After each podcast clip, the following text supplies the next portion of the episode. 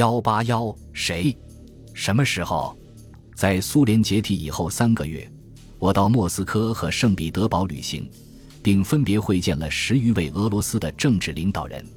我把有关过去事件的特定问题拟了一个目录，但我更想深入了解的是，对于苏联解体如何发生，他们是怎样认识的。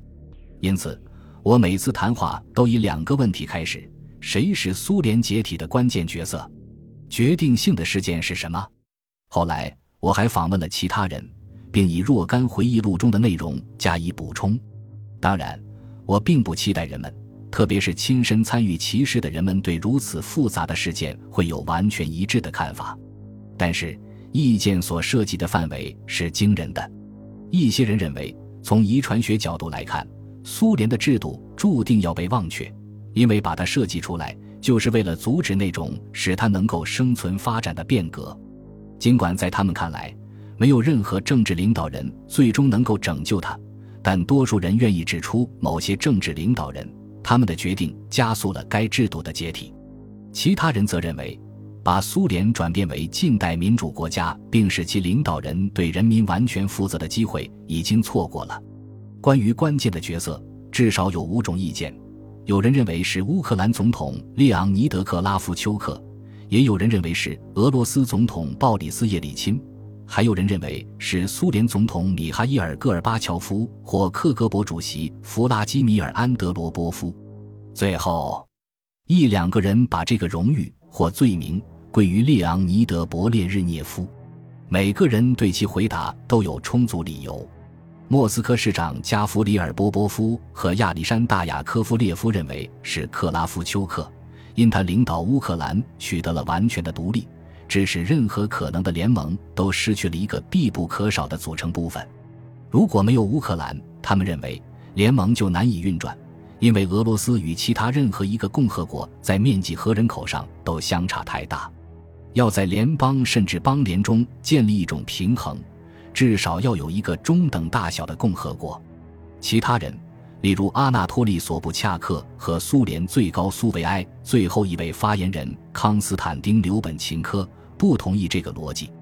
他们认为，星号是没有乌克兰，由俄罗斯、白俄罗斯、中亚各共和国以及或许一两个高加索地区的共和国就能构成一个有生存能力的联盟。只有一个共和国是不可替代的，那就是俄罗斯。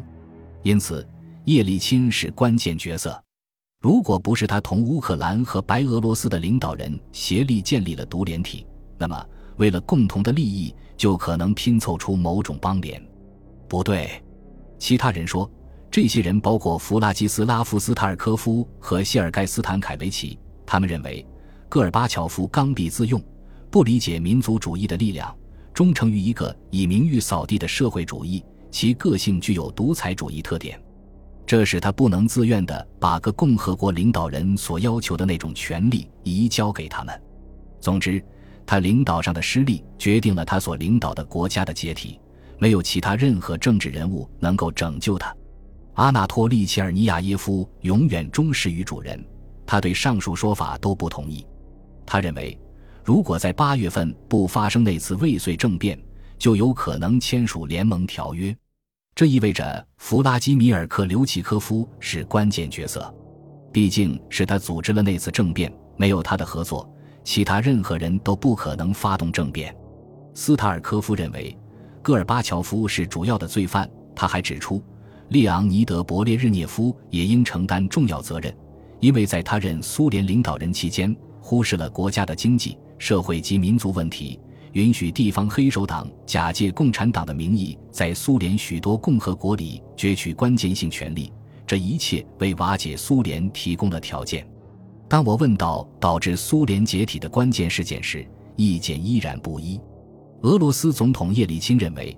，1989年11月推倒柏林墙是关键事件。他在后来的回忆录中曾提及此事，并使用了他特有的夸张语气。砸在柏林墙上的第一锤宣告了苏联的终结。然而，这并不是他在1990年或1991年初的判断，而似乎是后来的追溯。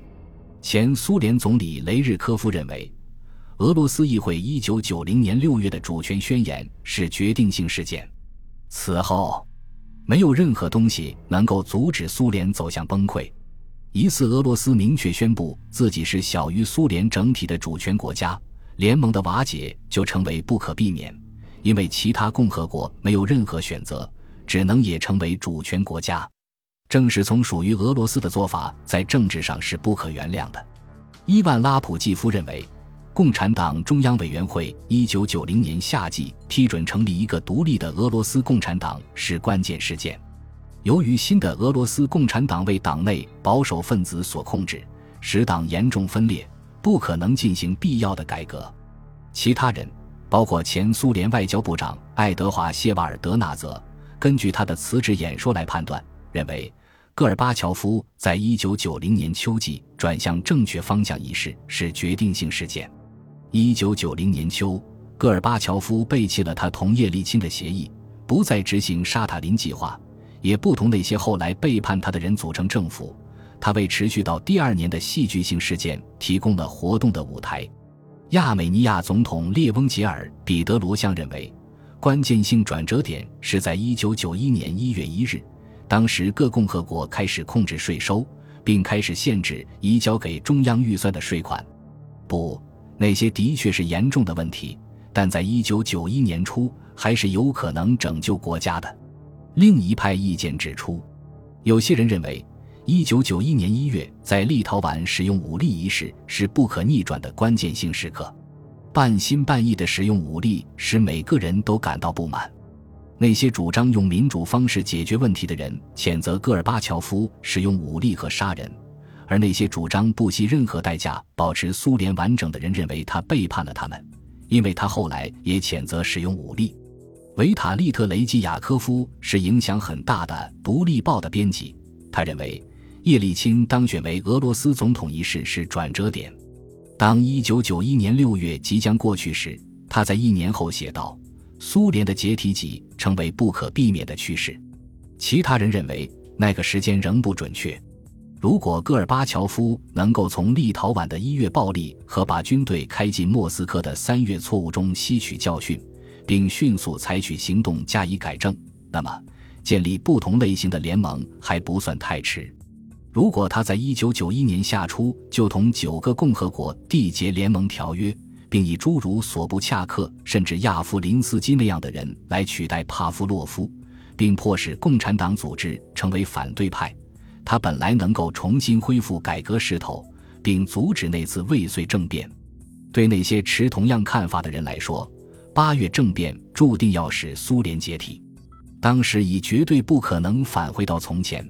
以后也根本没有任何可能维持联盟。然而。有些人认为，甚至在一九九一年八月的最后一周，完全解体也不是不可避免的。他们认为，如果不是因为许多共和国的领导人有政治野心及戈尔巴乔夫与叶利钦的对抗，某种形式的联盟，或许是部分邦联、部分联邦，仍是行得通的。在他们看来，直到叶利钦、克拉夫丘克和舒什克维奇在白俄罗斯的狩猎小屋中进行了成功的密谋之时。建立一个松散而又民主的邦联仍是有希望的。他们认为，如果不是由于叶利钦与戈尔巴乔夫的长期积怨，解体本来是不会发生的。